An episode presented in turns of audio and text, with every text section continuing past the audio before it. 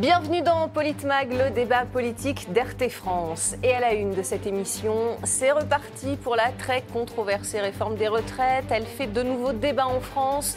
L'exécutif va-t-il revivre ces grandes manifestations d'il y a trois ans? Emmanuel Macron qui veut relancer sa réforme coûte que coûte, il l'a confirmé lundi dernier à Nanterre. Il veut une entrée en vigueur dès l'été prochain, malgré l'opposition des syndicats et le risque de revivre ça. Je pense qu'ici, il y a aussi des gens qui sont pour leur retraite, pour leur précarité, euh, des enseignants, des infirmiers et, euh, euh, aussi des gens qui veulent agir pour que le monde change fondamentalement dans sa base et qu'on y mette un peu plus d'humain en fait. Les retraites aujourd'hui, il n'y a pas que ça, il n'y a pas que les retraites, il y a toutes nos revendications derrière qui sont là et qui n'avancent pas. Donc euh, aujourd'hui, super qu'il y ait autant de monde, qu'il y ait une convergence, c'est super, c'est ce qu'on attend depuis longtemps. On est solidaire de ce qui se passe dans les hôpitaux, on est solidaire de, tout un tas de choses. C'est aussi ça, c'est aussi un élan de solidarité, c'est pour ça qu'on est là. Et pour en parler avec moi sur ce plateau, nos éditorialistes RT France, Didier Maisto, bonsoir. Bonsoir. Éric Revel également. Bonsoir Didier. Bonsoir Éric, pardon. Ça va Jean-Paul sinon Rien Nathalie. Et nos invités ce soir, Jérôme Bénard, vous êtes euh, essayiste et élu municipal d'hiver droite en Seine-Maritime. Bonsoir. Bonsoir. Et face à vous, euh, il y a Ismaël Boudjekada. Vous êtes également euh, élu municipal d'hiver gauche cette fois, dans le Doubs. Et vous avez surtout été le, plus jeune candidat à l'élection présidentielle en, en 2017. Vous aviez 21 ans. Bravo. Exactement. Merci beaucoup d'être avec nous. Pourquoi vouloir euh, relancer une réforme impopulaire alors que le pays traverse déjà une grave crise économique? Euh, Didier Maïsto, je commence par vous. Ben, je pense qu'il y a euh, d'abord, ça fait un moment que ça l'obsède, cette question. Et lui, il s'est fait élire et réélire en disant personne ne l'a jamais fait, la droite en a rêvé, moi je vais vous faire cette réforme. Bon, ça c'est le premier point. Puis il est assez euh, teigneux et revanchard, Emmanuel Macron, quand on regarde bien sa personnalité. On ne peut pas expliquer que ça, que par la personnalité. Il y a des, questions euh, qui sont vraiment euh, profondes. D'abord, il faut trouver des sous.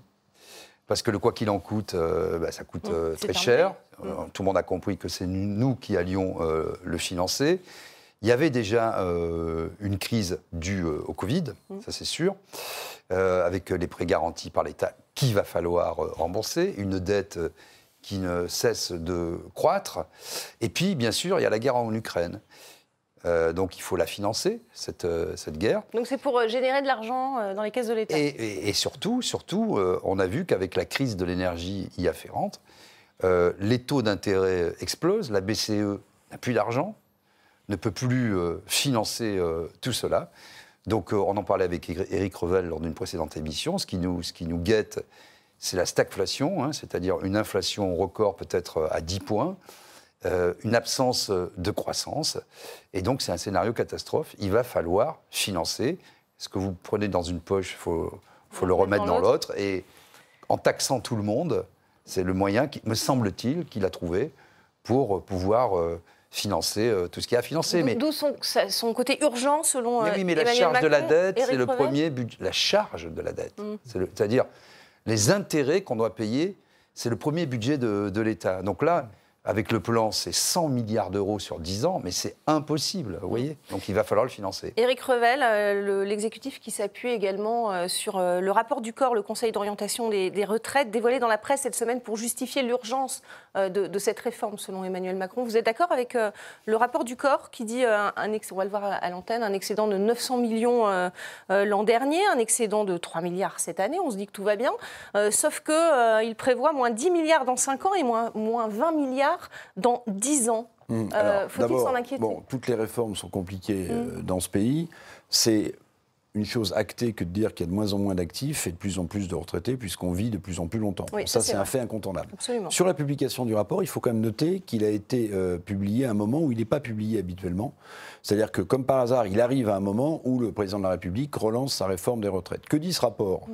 Il dit que, en fait, euh, les, finances euh, du, régime de base sont très erratiques. c'est vrai qu'il y avait 14 milliards de déficit mmh. en 2020 euh, et que 2021 et 2022 sont des années euh, en excédent, qui peuvent s'expliquer d'ailleurs par un retour très fort euh, à l'emploi. Vous vous souvenez qu'après la crise du Covid, par exemple, la France a connu un taux de croissance de 7% et donc a créé beaucoup d'emplois. Hein. Mmh. Je rappelle qu'on est à 7% de chômage et qu'à 5%, les économistes considèrent qu'on est, à un taux de chômage structurant, enfin plein emploi. plein emploi. Bon, ceci dit, euh, ce que dit aussi le rapport et qui est rarement mis en exergue, c'est que, euh, au-delà de ce que vous venez de rappeler, c'est que, euh, en réalité, en 2030, le régime pourrait être à l'équilibre. Mmh. Alors, le régime pourrait être à l'équilibre, j'allais dire naturellement. Bon, ça n'empêche pas que ce que je vous ai dit avant est vrai. C'est-à-dire que moins vous avez d'actifs qui vont cotiser pour les retraités et plus vous avez de retraités. Il y aura des difficultés temporairement. Alors, il y aurait des difficultés euh, temporaires. Il faut aussi savoir que euh, les, caisses, euh, par exemple, des, retraites complémentaires, la GERCARCO, mm. sont conséquentes, on ne le dit jamais, mm. mais ils ont un trésor de guerre de près de 80 milliards d'euros, la GERCARCO. Alors je ne dis pas qu'il faut puiser dans le trésor, je ne dis pas qu'il ne faut pas faire de réformes. Ce que je dis quand même, et là c'est peut-être euh, le côté jupitérien qui n'a pas lâché le président de la République, c'est que quand on prétend faire une réforme comme celle-ci, qui est un peu la mère des réformes hein, pour, mm. euh, pour Emmanuel Macron, euh, dans un climat social qui va que se dégrader, il prend un risque politique, mais pas pour sa future réélection. Il prend un risque politique avec un climat social et une crise économique qui peut de nouveau euh, entraîner des mouvements de gilets jaunes, etc. Donc je vois pas bien le calcul mm. politique qu'il fait. C'est un risque politique. Parce qu'en réalité, euh, c'est faux aussi de dire qu'on n'a jamais rien fait sur la réforme des retraites. Mm-hmm. Fillon, par petites touches, avait fait des choses. Il y a mm-hmm. plein de choses qui ont été faites globalement. Mais lui, ce qu'il veut faire, c'est, pardonnez-moi, c'est sans doute marquer historiquement de son empreinte, mais ça c'est très jupitérien, parce que le but c'est en 2030 euh, d'avoir un âge légal du départ à la retraite à 65 ans. Mmh. Donc là, c'est pas une réforme par petites touches, c'est le grand soir des retraites. Bah, toute petite bah, je voudrais quand même toute petite. Très, très court, alors. Les 7% de croissance, il faut rappeler que l'année d'avant, du au Covid, il y avait eu 6,5 de recul. Hein. 8 même. Voilà, 8, même. Donc on a fait moins 0,5 euh, de croissance. Et puis sur la, réforme des retraites, il faut rappeler que dans le privé, c'est basé sur les 20 meilleures années. Donc il y a mm. déjà des, on a déjà des choses qui ont été faites et pas dans le sens de ceux qui travaillent. Hein. Ismaël euh, Boudjekada, quel est votre avis sur euh, l'urgence de cette réforme? Non, moi je vais être très honnête. Aujourd'hui, je trouve que les éléments qui nous sont apportés euh, sont totalement, sont totalement pardon, malhonnêtes. C'est-à-dire que la question du financement même des retraites, s'explique aussi parce qu'aujourd'hui, on a dans ce pays quand même plus de 40% de nos seniors qui ne travaillent pas, mm. qui sont en situation de chômage. Et à défaut de les ramener sur le marché du travail, on est là en train de nous pondre cette réforme. Mm. Moi, je vais même aller plus loin. Euh, on connaît que trop bien les liens entre Emmanuel Macron et le groupe BlackRock, qui tend à vouloir mettre la main sur les retraites des Français. Donc moi, ce que je pense, et je pense que beaucoup de gens partagent cet avis, c'est qu'effectivement, Emmanuel Macron veut nous diriger vers une retraite par capitalisation pour faire plaisir peut-être à ses petits amis. Et je vais vous dire simplement les images qu'on a vues de la, manifestation. Moi, la personnalité... De 2019, oui. Exactement. La personnalité du président de la République euh, me laisse penser qu'effectivement, euh, au contraire, il doit jubiler quand il voit autant de gens sortir dehors pour sa personne. Et donc, de ce point de vue-là. Contre sa personne, euh, peut-être. Contre sa personne. Mais d'ailleurs, je rappelle quand même qu'il a fallu que les Gilets jaunes soient à deux doigts d'entrer à l'Élysée. Hmm. pour que celui-ci commence à balancer des miettes. Mais il, avait fait marche arrière d'ailleurs hein, pendant le premier quinquennat sur, euh, sur les retraites. Euh, Jérôme Bénard, quel est votre avis sur la question? Déjà, question de méthode. Normalement, on est quand dans une situation internationale très tendue, le président de la République devrait s'occuper des relations internationales. C'est la mission du fait de la Constitution. Et ça devrait plutôt être le Premier ministre qui devrait donner le tempo mm. pour d'éventuelles réformes intérieures. Comme l'avait fait Édouard Philippe à l'époque d'ailleurs. Hein, oui, et puis on a parlé tout à l'heure des réformes Fillon, des réformes mm. Juppé. C'est en général soit le Premier ministre, soit le ministre mm. des Affaires sociales qui doit porter un tel texte. C'est la Constitution. Donc là, on voit bien déjà que c'est un prisme personnel d'Emmanuel Macron, ce qu'a dit Eric Revel, qui veut porter euh, euh, cette réforme.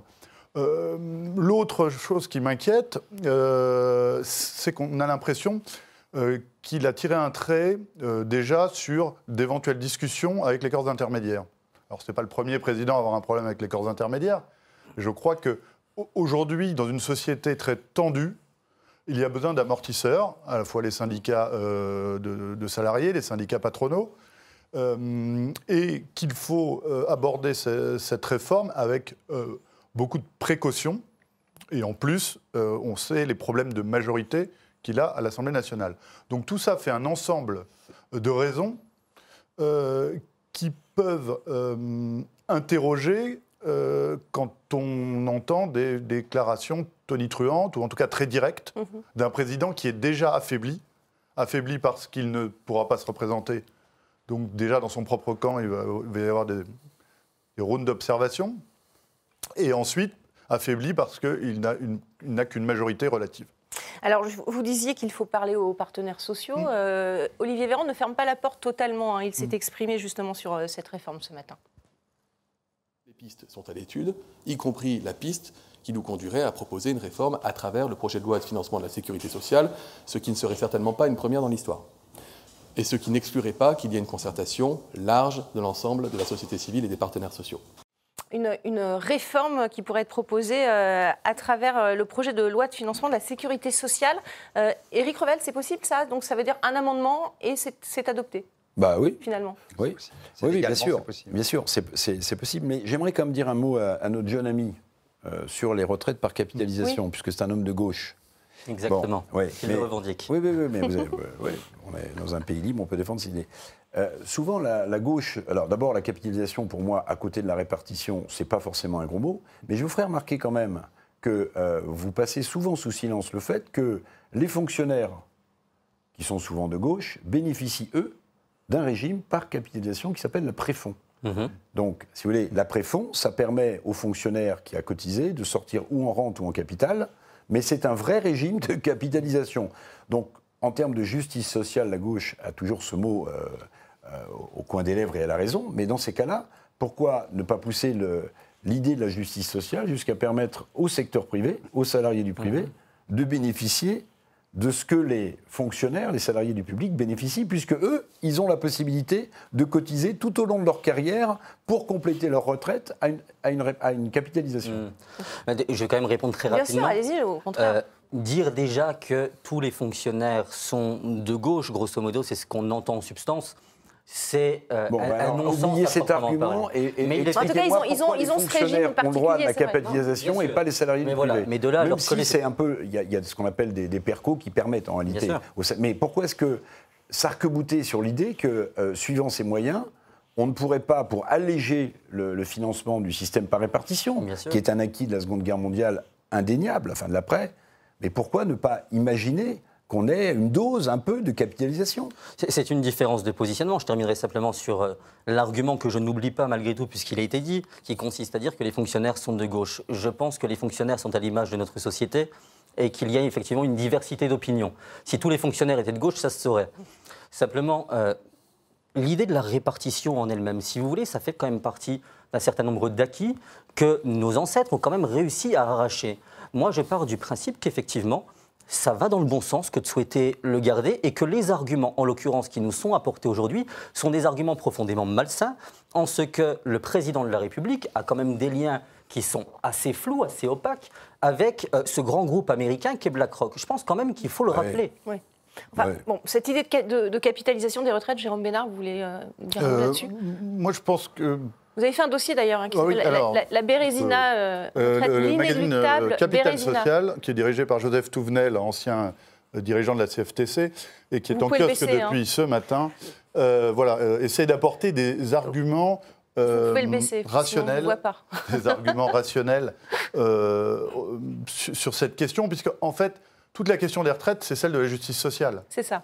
La réforme doit être menée, toute réforme doit être menée dans un sens de justice sociale donc en prenant en compte ceux qui sont défavorisés. Alors, euh, effectivement, euh, les salariés du secteur privé ont quand même été jusqu'à maintenant un peu délaissés par les réformes. Mais ce n'est pas les seuls. Euh, les femmes, qui ont souvent moins travaillé que les hommes, sont pour l'instant toujours défavorisées dans, dans, la logique actuelle.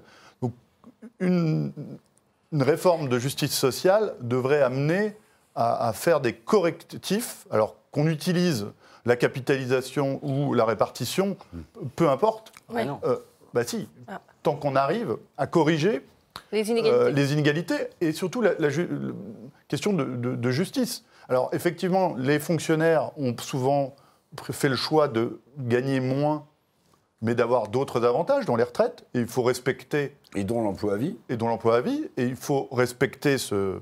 Euh, il faut prendre en compte ces équilibres-là. Mais dans le privé, euh, cotise souvent plus qu'après, il, ne, euh, il ne touche surtout les emplois du privé, on va dire les emplois modestes. les emplois modestes du privé sont assez défavorisés au niveau des retraites.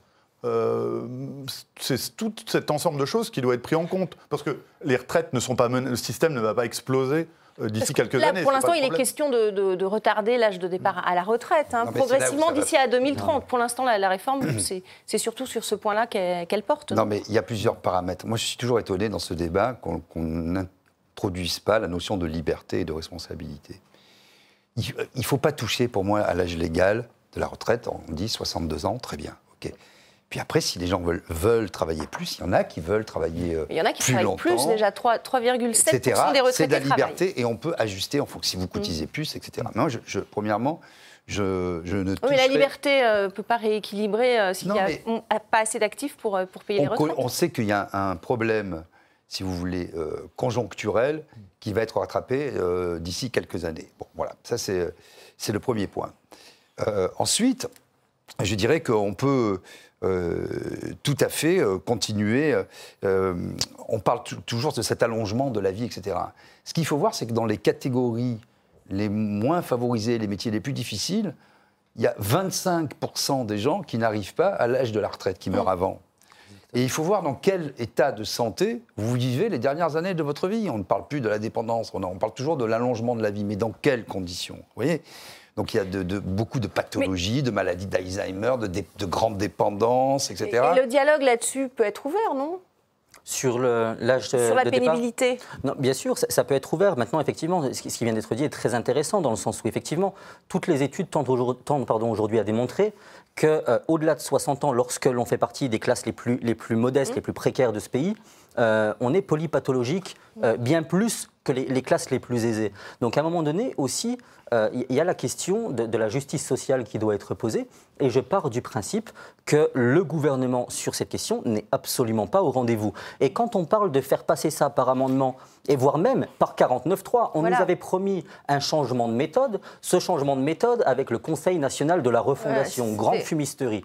Et là, en l'occurrence, on, comprend pas la, la, méthode, alors méthode brutale d'un côté et euh, concertation avec le CNR de l'autre. Et puis j'allais dire, on peut garantir, parce que ça, l'État le fait très bien, pas obligé de passer par BlackRock, parce qu'effectivement, c'est une vieille lune de la droite libérale qui le dira jamais, mais qui rêve toujours de, cette retraite par capitalisation, y compris mm. avec euh, des amis qui sont dans l'assurance, l'assurance qui rêve de mettre la main là-dessus. Mm. Bon, on ne va pas revenir. Mais on peut très bien garantir par des banques d'État, la caisse d'épargne, la banque postale, mm. quelque chose qui soit euh, étatisé comme ça, il n'y a pas d'intérêt euh, privé euh, ou des fonds de retraite, des fonds de pension américains, etc.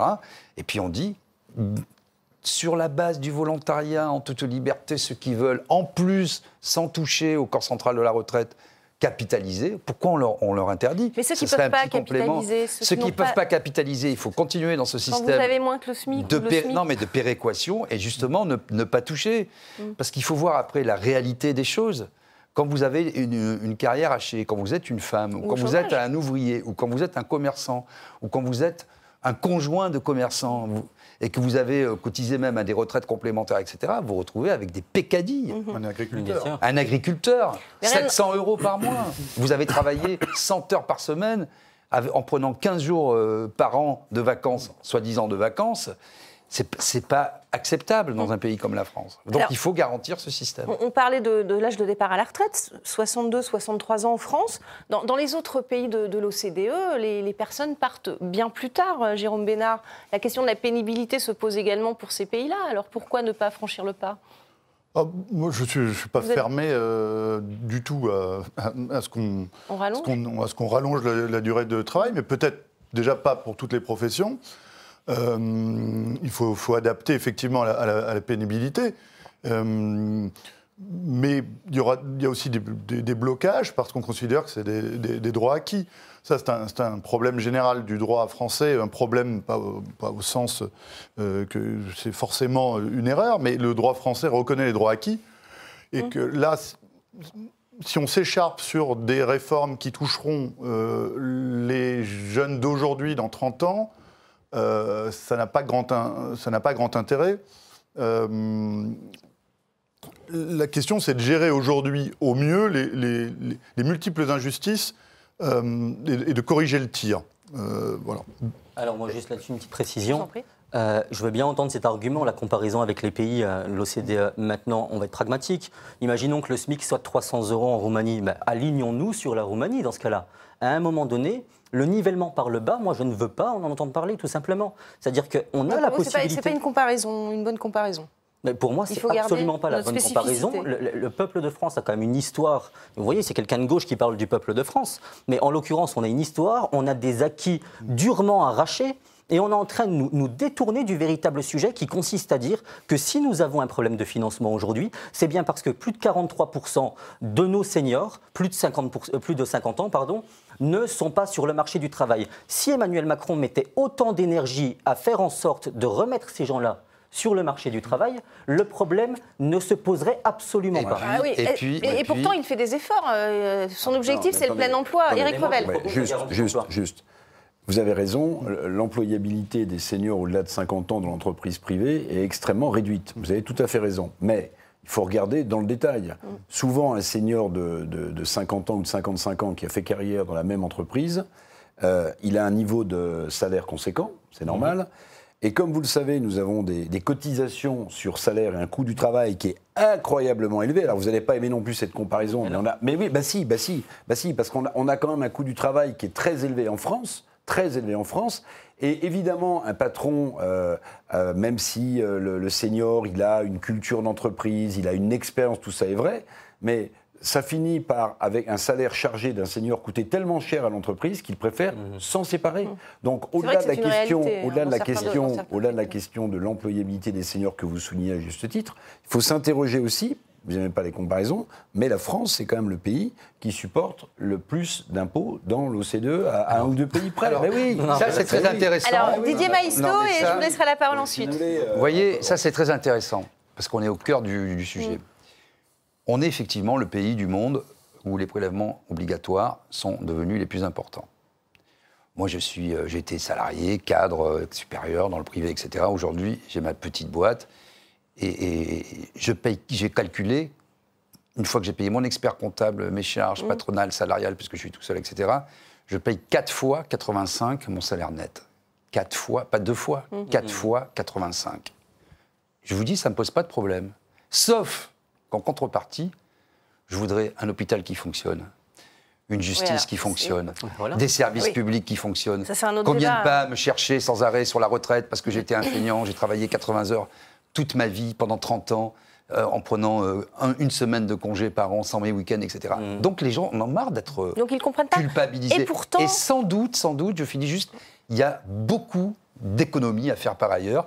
Je rappelle qu'il y a tous ces organismes comités Théodule, etc., qui nous coûtent plus d'un milliard par an, des autorités administratives indépendantes. Il y en a mille en France. vous êtes tous d'accord Les cabinets de conseil, etc. Je vous laisserai réagir, Jérôme Ménard. Et pourtant, euh, un sondage euh, dit que 58% des retraités estiment qu'il faut rapidement initier cette euh, réforme des retraites. Bah, eux, ils sont tranquilles. C'est scandaleux. Non, mais c'est scandaleux. J'ai plus 65 ans, regardez, c'est 61%. Après, vous me direz, oui, de, de quoi une semelle? La génération qui a profité des 30 glorieuses. C'est l'électorat d'Emmanuel Macron. Non, mais Jérôme Bénard, je vous laisse la parole. Oui, bah, pour rebondir sur les communautés théodules, quand on a mis en place le système des retraites, on avait une véritable prospective dans ce pays. On avait un commissariat au plan qui fonctionnait bien. Un vrai, un vrai. On avait un Institut national d'études démographiques qui pondait des études passionnantes à l'époque d'Alfred Sauvy. On avait mis en place les outils de prospective euh, que nous n'avons plus aujourd'hui. La, data. Euh. Or, aujourd'hui, il faudrait faire de la prospective. Mm. Qu'est-ce que mm. va donner l'ubérisation de la société euh, en termes de retraite? Qu'est-ce que cotisent vraiment les, emplois de la nouvelle économie? Rien. Voilà. Donc comment on va assurer la retraite de, gens avec des carrières chaotiques, avec des carrières où on leur demande d'être indépendants mais de, très peu cotisés? Mm. je, vois, je, ne vois pas beaucoup de, réflexion sur ce sujet. Euh, et d'anticipation sur ce que ça donnera dans 30 ans. Vous voulez réagir Oui, rapidement, parce que quand on entend que la France est le pays où effectivement il y a, le plus euh, de, pression fiscale, j'aimerais rajouter une précision quand même sur les mêmes. D'accord? Mhm. Pour la simple et bonne raison, on parle en ce moment de taxer les profits. C'est à la mode, la gauche, ça fait quand même belle lurette, la vraie gauche, qu'elle en parle. Au-delà de ça, euh, on peut les citer. Total, Starbucks, Facebook, Google, Amazon. Euh, au point d'ailleurs même que l'ancien PDG de Total avait signé une tribune qui s'appelait Taxez-nous. Hum. Qu'est-ce qu'on attend pour aller chercher l'argent dans les, bah, dans les poches de celles et ceux qu'on ne taxe jamais? C'est toujours le petit peuple qui est saigné. Et véritablement, la rentrée sociale risque de faire très très mal. Et moi, j'invite celles et ceux qui nous écoutent tout simplement à se mobiliser. La révolution derrière les réseaux sociaux, ça marche pas. On l'a bien vu, je le rappelais tout à l'heure, avec Emmanuel Macron qui commence à céder quand la porte d'un ministère est défoncée. C'est un sale message qui est renvoyé. Vous croyez que, donc, ça peut, euh, ces mobilisations peuvent faire de nouveau plier Emmanuel Macron? On va en parler dans, la deuxième partie de, de Politmag. Euh, on va continuer bien sûr de parler de cette réforme des retraites et de ce coup de force peut-être bientôt d'Emmanuel Macron.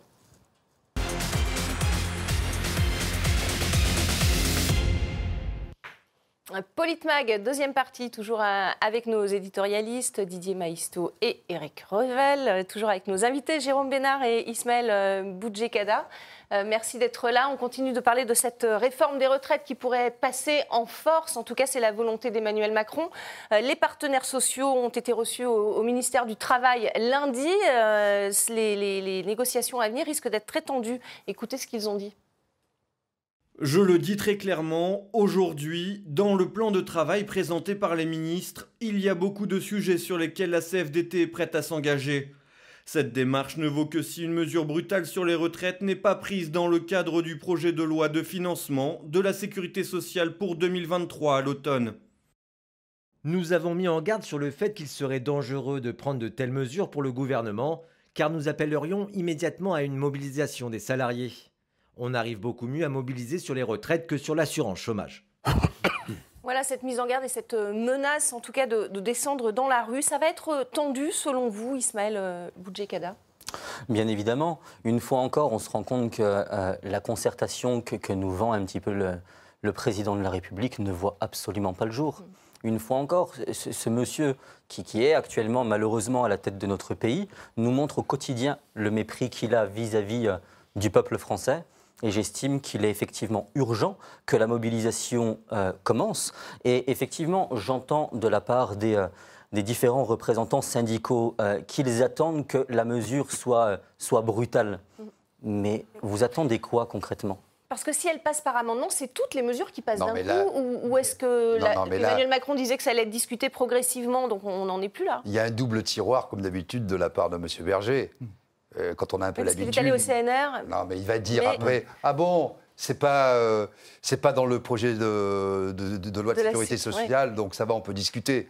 Euh, il fait plus illusion, hein, Monsieur Laurent Berger. Après, tous les autres syndicats sont dans leur rôle aussi.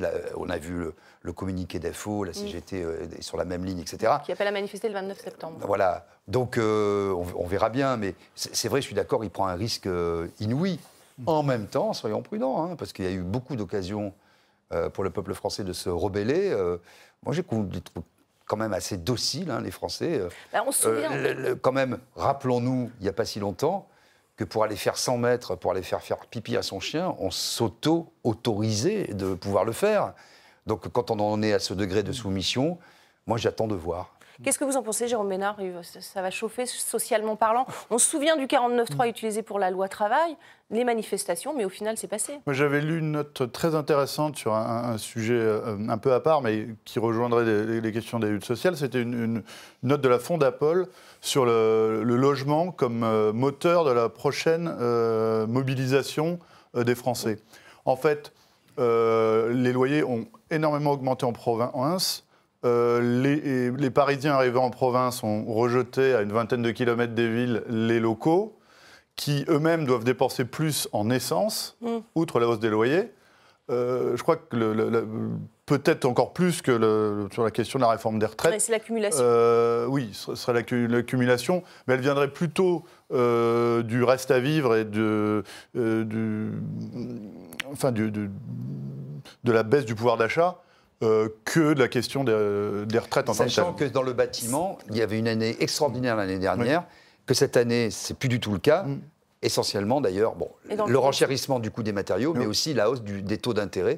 Vous avez euh, trois euh, dossiers sur quatre qui sont refusés par les banques. C'est le risque, la convergence, c'est ça le risque euh, du mécontentement, Éric Revel? Oui, alors j'aimerais quand même dire à ces messieurs qu'il faut souhaiter, il faut vraiment pas souhaiter que le peuple descende dans la rue et que le pays s'embrase. On n'a pas besoin de ça. On n'a pas besoin de ça, à mon sens. Je ne mhm. défends pas pour autant les réformes d'Emmanuel Macron. Je dis simplement attention, parce que, chers amis, vous savez comment ça. Vous parlez de révolution, c'est ça hein? Vous savez comment ça commence une révolution, mais vous ne savez jamais comment ça se termine. Hein. Donc euh, soyez quand même prudents et ne jouez pas spécialement avec de la dynamite. Mhm. Sur le logement, ça c'est un point crucial. Mhm. Parce que euh, ça a été plus ou moins euh, effacé, mais lors du précédent quinquennat d'Emmanuel Macron, où Madame Emmanuelle Vargon, socialiste, femme de gauche, était au ministère du Logement. Les objectifs, les objectifs. Mais non, mais tout le monde va à la soupe, vous savez. Mais on n'a pas la même boussole de gauche, vous savez, qu'on soit de gauche ou de droite. Mais, mais les objectifs, les objectifs de, production de logements, comme on dit, ils sont bien en dessous. Enfin, les objectifs, ils n'ont absolument pas été respectés. Donc, vous avez un décalage total entre l'offre et la demande. Vous avez des primo-accédants, qui soient locataires ou, euh, propriétaires, qui, avec euh, d'ailleurs la remontée des taux d'intérêt, les problèmes de pouvoir d'achat, n'arrivent absolument pas à se loger. Mm. Ça, c'est une évidence absolue. Et là aussi, c'est, on n'en parle pas, mm. c'est un peu euh, à bas bruit, vous voyez. Mais la question du logement en France est vraiment un sujet de première importance. Mmh. Celle de l'augmentation de l'essence aussi, celle de l'énergie aussi, mais celle-ci, elle est très structurante. Elle est très, très mmh. structurante. Parce, que, parce que le gouvernement accompagne à coup de chèques alimentaires, à coup de chèques de, barrières tarifs, de, de, boucliers mmh. tarifaires, il accompagne les hausses qui sont, à mon avis, pas, pas récurrentes. Mais celle-ci, la hausse du prix du logement pour se loger, euh, Donc, risque de mécontentement mais social. C'est un sujet de fond. Il n'y a, a, pas de, de répartition de péréquation, on va dire, sur la prime euh, au chauffage, etc. J'écoutais tout à l'heure euh, une responsable d'ATD Carmonde expliquer que les gens, dans les passoires thermiques, je rappelle qu'avec les précédents plans, il n'y a eu que 20 000 logements, il en faudrait des millions qui soient rénovés pour qu'on puisse un peu moins dépenser euh, notre énergie. Les gens, ils sont déjà à 11 ou 12 degrés. 11 ou 12 degrés dans, dans, dans certaines demeures. Les bailleurs sociaux ne vont pas pouvoir payer les factures de gaz, d'électricité, etc. C'est un vrai problème. Jérôme Bénard. Il y, a, une catastrophe pendant le premier euh, quinquennat d'Emmanuel Macron, ça a été qu'il a voulu recentraliser la politique du logement. Mhm. On a dépossédé les maires, notamment en Ile-de-France, de la politique du logement. Or, qu'est-ce qu'ont demandé les préfets? Ils ont demandé à faire du chiffre. Donc, ils disent faites des studios de 15 mètres carrés. Mhm. Vous créez un, un logement de plus. Et comment on loge les familles? C'est-à-dire qu'il y a des familles aujourd'hui qui fondent leur foyer dans 20 mètres carrés et qui après font un enfant, deux enfants et qui ne comprennent pas pourquoi on ne leur trouve pas un appartement plus grand. On ne va pas bah, faire le débat sur le logement, on fera peut-être un débat d'ailleurs là-dessus, c'est très intéressant. Euh, Ismaël, à vous la parole. simplement pour, pour, revenir sur euh, le terme de révolution, j'appelais à la mobilisation. Et simplement, moi, je veux une fois encore rappeler l'histoire, juste la, véracité euh, des faits historiques. On se souvient de mémoire de cours d'histoire, hein, puisque j'étais pas né, vous pensez bien, en 36, le Front populaire, Léon Blum. on se souvient aussi de mai 68, on se souvient aussi très récemment de la mobilisation des Corses qui ont dû mettre les rues à feu et à sang, excusez-moi du terme, pour qu'ils commencent à être enfin considérés par le gouvernement. Si on doit justement passer par ben, tout simplement le fait de battre le pavé et être effectivement très déterminé dans notre mobilisation et dans nos mobilisations, j'estime que c'est effectivement extrêmement nécessaire. Parce que quand j'entendais tout à l'heure que, bon, si ça concerne euh, la retraite de ceux qui ont aujourd'hui 30 ans, mais excusez-moi, quand je vois que c'est effectivement euh, plus de 60% des plus de 65 ans qui exigent que cette réforme soit faite, j'ai envie de leur dire c'est quand même eux qui ont mis toute la jeunesse de France. D'ailleurs, c'est bizarre qu'on n'ait pas les chiffres de la jeunesse euh, et de l'opinion de la jeunesse. C'est quand même eux qui ont mis. Je pense qu'elle n'aura pas de retraite. Je, termine très rapidement, justement. C'est quand même, c'est quand même ce public-là. Excusez-moi juste rapidement. C'est quand même ce public-là de retraités qui a placé Emmanuel Macron en tête et donc, effectivement, à un moment donné, nous, jeunesse de France, on se sent trompé. On a l'impression, quelque part, et c'est peut-être pas bien de le dire comme ça, puisque c'est le jeu démocratique, cette élection mm. nous a été volée. Et donc, effectivement, ah, il fallait que Jean-Luc Mélenchon soit au second tour, si vous voulez. La jeunesse. Vous, il pense qu'il a, gagné le second tour. Non, ah non, non, moi je ne pense pas que le second tour a été gagné, parce qu'aujourd'hui, votre ah quotidien serait bien différent. Et vous seriez d'accord. Allez-y, Eric Revel, et après on passe à la Moi, j'étais pas né en 36, mais j'étais né en 68. Bon, je vais vous dire, pour moi, il y a un gros distinguo à opérer entre les acquis sociaux obtenus en 1936 par le Front populaire, oui, des durées de travail les, légales qui ont changé, des, des de salaire, etc. en revanche, pardonnez-moi, pardonnez-moi, mais mai 68, c'est quand même le début de nos emmerdes. Vous voyez, je parle jeune, hein, et ça va pas crème.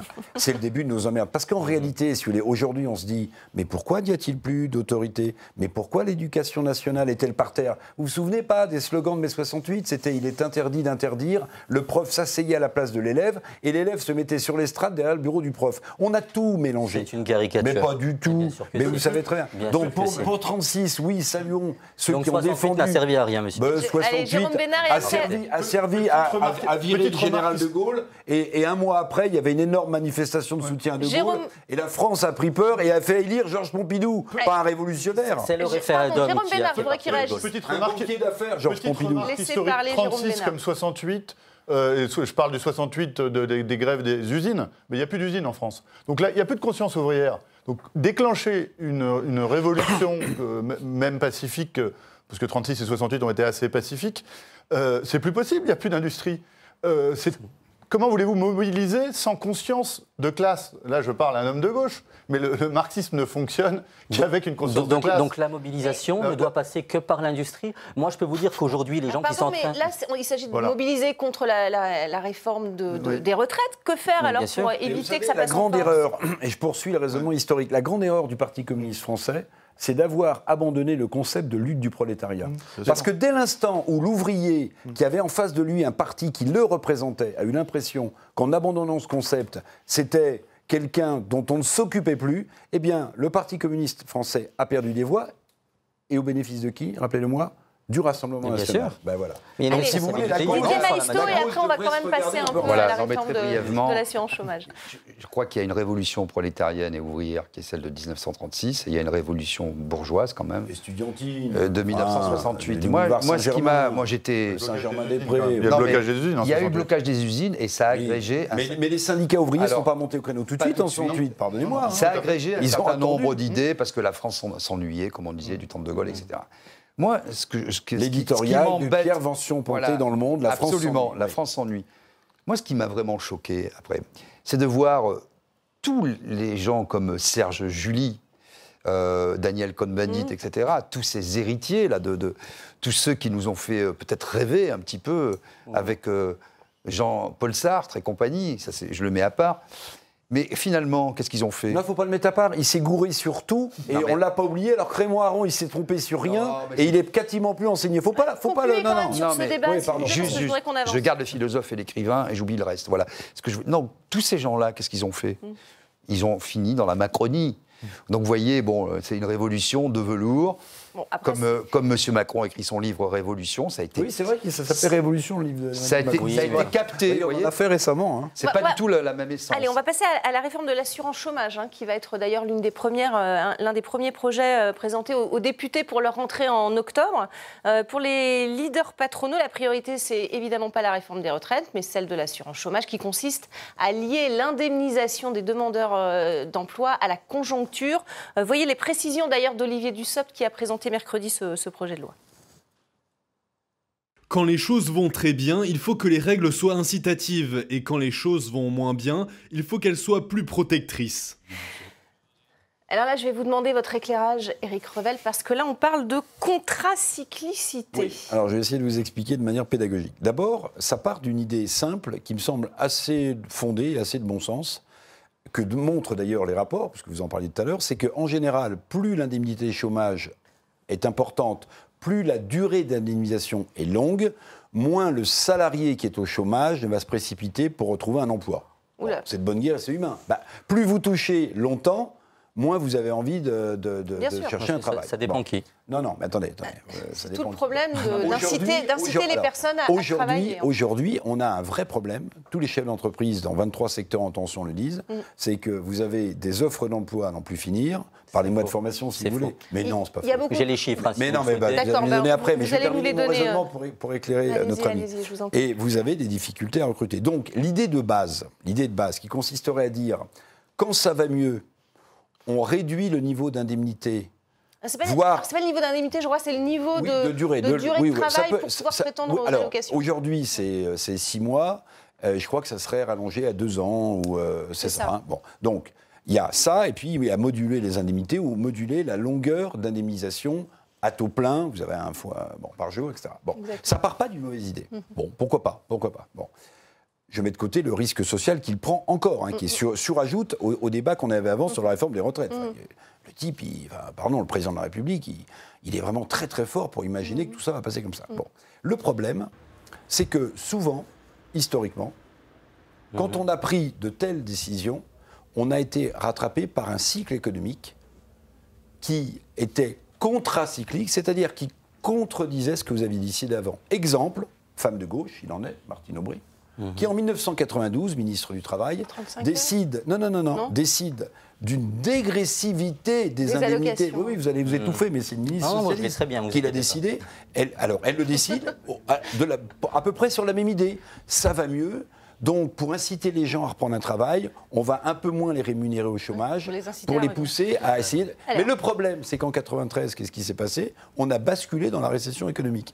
Et du coup, et du coup, les chômeurs qui touchaient moins se sont trouvés en difficulté. Mm. C'est ça la contraste. Alors, on va laisser parler nos invités quand même. Ismaël Boudjekada, c'était très clair. Ismaël, vous, dites c'est faux, j'ai les chiffres. Il n'y a pas euh, d'offre d'emploi en ce moment. Alors, euh, il, y a effectivement, il y a effectivement des, offres d'emploi. qui ne sont pas pourvues dans les restaurants. Maintenant, justement, euh, hôtellerie-restauration, vous savez, avant, avant d'avoir le poste que j'ai aujourd'hui, effectivement, j'ai travaillé pendant 6 à 7 ans dans le domaine de la restauration je peux vous dire qu'effectivement, c'est très compliqué de trouver du personnel pour la simple et bonne raison que vous payez les gens une misère. vous avez des horaires qui sont décalés. Mais au-delà de ça, à un moment donné, il faut, il faut, juste arrêter avec ce discours, moi, qu'on entend depuis des années et qui m'insupporte. Pourquoi Mais pas les Français, non mais je, vous le dis. Une situation quasiment de plein emploi. Alors, de plein emploi, on, peut parler des radiations massives, mais ça, on n'en parle que très rarement, bizarrement. Simplement, ce que j'explique, c'est très clair. Aujourd'hui, c'est les chiffres. sur les radiations massives C'est justement la, la La DARES nous explique aujourd'hui que quand on prend simplement les chômeurs de catégorie A et les demandeurs d'emploi, vous avez aujourd'hui 15, 15 pardon, demandeurs d'emploi, euh, enfin 15 oui, demandeurs d'emploi pour une offre d'emploi disponible. C'est ça la réalité. Donc en fait, ce qu'il faut, ce qu'il faut faire comprendre aux gens, c'est qu'effectivement, les Français ne sont pas des fainéants. Le travail permet de créer et de maintenir du lien social. C'est ce que ça sous-entend. Eh ben alors, préférez, c'est ce que ça sous-entend. aux gens, alors, de manière honnête, dites aux gens, il vaut mieux même travailler sur ce plateau, heures par semaine que ne pas travailler du tout, parce que vous avez raison, le travail crée du lien social. Alors, pardon, Donc, mais je préférez même des, des, des, jobs où on ne travaille pas longtemps. Deux. Pardon, Eric, euh, Jérôme Bénard voulait intervenir également. Le problème, c'est celui, il suffit d'écouter, par euh, exemple, le président de la, CPME, de, petites et moyennes entreprises. Qu'est-ce qui vous explique Le problème, c'est la réinsertion. On a aujourd'hui, on s'est formé massivement des gens, mais on ne sait pas euh, les insérer euh, dans euh, les emplois dont les entreprises sont demandeurs.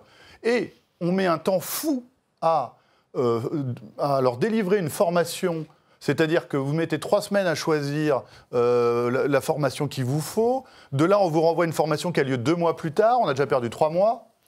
Euh, la, machine Pôle, emploi est assez la, la, machine administrative de, Pôle emploi euh, et de ce qui s'y rattache est beaucoup trop lente. Donc on peut, moi je veux bien qu'on restreigne la, durée euh, d'indemnisation, mais à condition aussi qu'on adapte les, les, structures qui sont là pour réinsérer euh, les chômeurs euh, dans les entreprises euh, à la, rapidité et la fluidité du, marché de l'emploi. Alors il y, a une initiative, on va en parler après, mm. de, Pôle emploi justement pour y faire face, mm. une, task force de chômeurs, on verra. À, l'heure de la digitalisation, on devrait pouvoir en une semaine savoir quelle formation on va suivre, qu'on a besoin d'une formation courte pour se, réinsérer. Deux choses. C'est la CGT qui a communiqué cette semaine. Il y a un million d'emplois à Pôle emploi. 75% des offres sont bidons, sont fausses, décalées, pas à jour, pas, à jour etc. Pas que. Il y a aussi des fausses offres d'emploi. Pourquoi Pour quelle raison? Parce qu'il y a des boîtes qui ont intérêt euh, à faire ça, etc. Je ne vais pas rentrer dans le mécanisme, il est assez complexe, mais toujours est-il que Pôle emploi.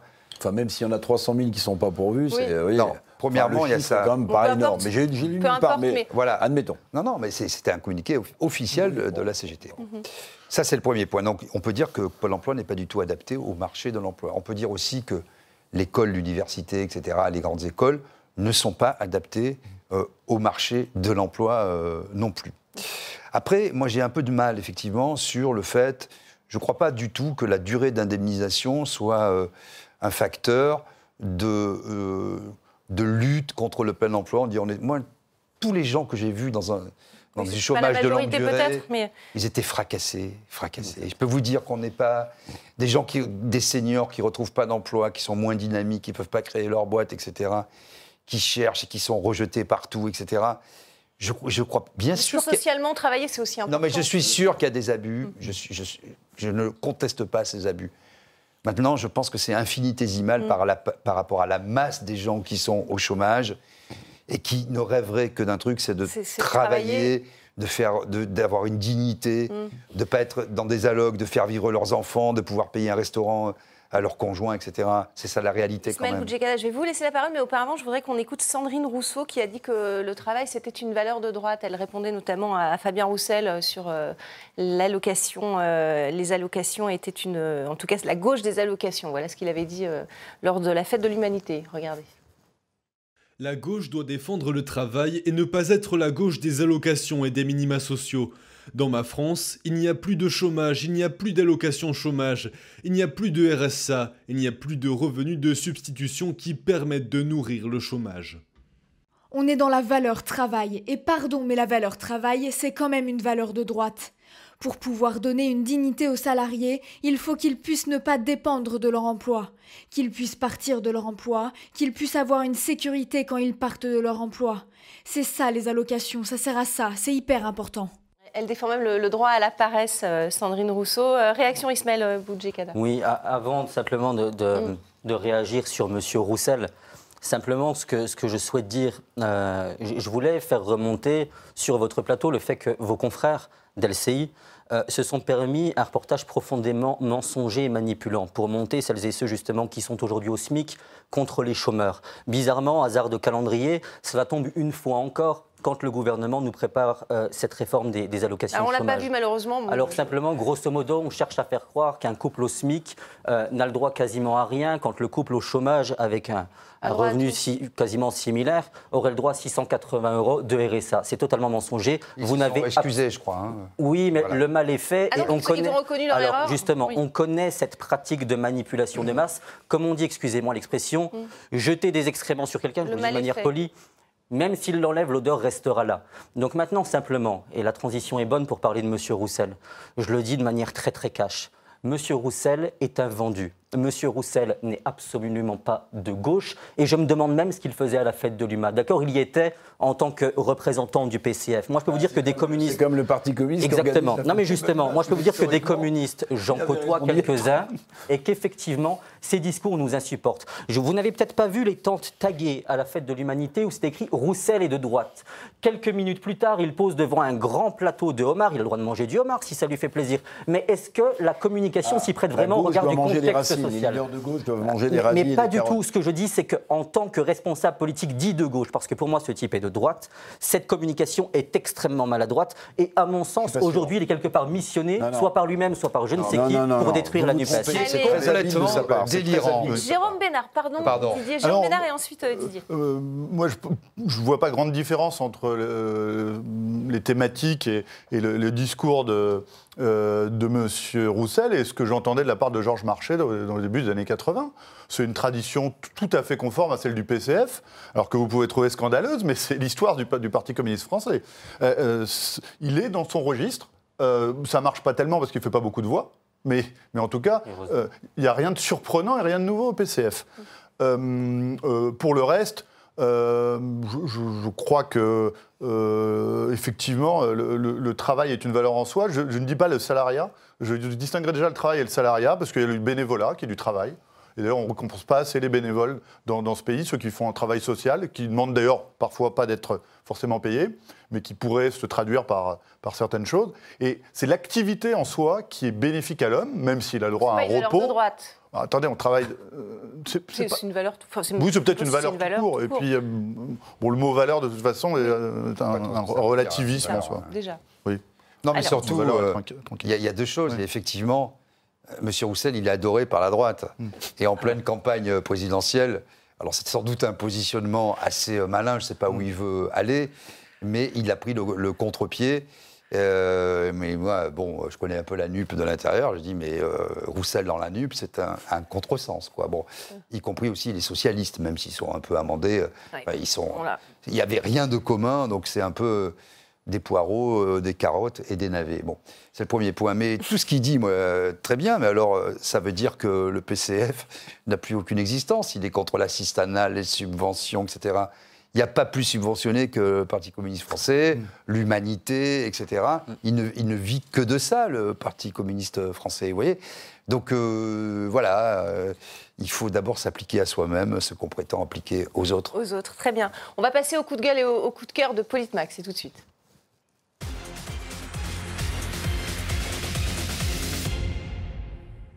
Ismaël Boudjekada, je vais vous faire réagir parce que vous avez des infos, paraît-il, sur ce relevé d'allocation versé à une famille euh, de 10 enfants qui a été authentifié par la CAF, rendu public sur les, réseaux sociaux.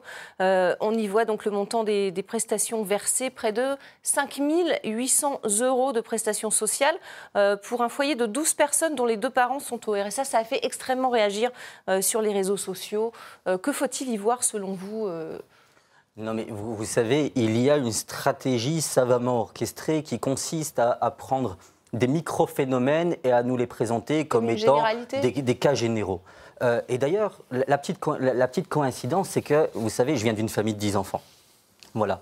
Mon père est pompier, ma mère mère au foyer, et je peux vous dire qu'à la maison, ça ne gagnait pas des millions. On peut travailler quand on a 10 enfants. Et, et je peux vous dire aussi qu'on ne touchait absolument pas 5 000 euros euh, d'allocation familiale. Là, c'est profondément malsain ce document qui est diffusé pour la simple... Il est authentique, il est authentique. Alors, je vais vous dire, je vais vous dire pourquoi malsain. On est en train de faire un focus sur une famille et heureusement l'identité n'a pas, été balancée. Il y a d'autres exemples. Il y en a peut-être d'autres. Moi, je vais juste quand même préciser une petite chose et ça aussi, j'estime qu'il faut arrêter de détourner les gens de la véritable information. C'est qu'effectivement, vous êtes en train, je dis vous, pas vous euh, personnellement, les médias de manière générale mainstream sont en train de créer la polémique sur ce genre d'affaires, quand au même moment, une fois encore, on parlait des grandes fortunes tout à l'heure. Bizarrement, on est en train de vouloir prendre l'argent toujours. Pouvoir, ils nous diront ce qu'il faut traiter comme info. ce qui est bien, c'est que quand les révolutionnaires seront au pouvoir, ils nous expliqueront ce qu'il faut traiter comme info. Mais juste, juste, il n'y a pas de fraude dans cette affaire. Toutes ces aides, je, n'ai pas dit ça. Non, mais je, sais bien, mais toutes ces aides, elles sont dues et les APL. Moi, je vais vous dire, il y a un on sujet. pousse les gens, les, pauvres, excusez-moi, c'est du travail dessus, comme en fait, lien social, de travail comme lien social. Pourquoi ne pas assujettir le fait de percevoir le RSA à des heures de travailler pour l'État. Mais pourquoi pas? Mais jamais de la vie, oh, monsieur. 80 bah heures, c'est la réforme Macron. en, en, une phrase. non, mais aujourd'hui, la réforme prévue par Macron, c'est 80 heures. Payez moins que le SMIC, monsieur. C'est scandaleux. alors, il nous reste une minute. Je vais laisser la parole à, Jérôme Bénard et Didier Maisto quand même pour euh, s'exprimer. Oui, moi, juste une idée. Euh, simplifions. On a 1800 aides possibles en France. Euh, si on simplifiait les indemnisations, euh, on permettrait aussi aux gens de, moins, de mieux comprendre le système et ça simplifierait tout et ça enlèverait peut-être des débats inutiles. Voilà, ce sera le mot de la fin. Merci beaucoup. Je pense que tout le monde a pu s'exprimer. Didier, non, mais je voulais un tout petit coup de gueule, mais qui va durer 10 secondes, sur la CEDH. 10 secondes alors, hein, vraiment. la hein. France a été condamnée parce qu'elle n'a pas rapatrié euh, des djihadistes. On mélange tout. On fera un débat. C'est un vrai scandale, je trouve. Alors que moi, je suis d'accord pour rapatrier les enfants qui n'ont rien demandé, mm. mais il faut faire euh, une partition et quelque chose d'intelligent. Et c'est déjà suffisamment compliqué de lutter contre le terrorisme pour ne pas se faire condamner sur un truc comme ça. Voilà, votre coup de gueule, c'est la fin de, de Politmag. On en parlera, on fera un débat là-dessus. Merci beaucoup, merci à tous en tout cas d'être venus débattre euh, sur ce plateau. Partagez. et ben voilà, on est Il va adhérer à la NUP maintenant avec Revel. Moi, dit la NUP. ce qu'on aime, c'est que c'est les débats et que tout le monde puisse se parler euh, de façon courtoise. Merci beaucoup, restez avec nous sur RT France. Tu as été convaincu. Et restez euh, l'info à suivre.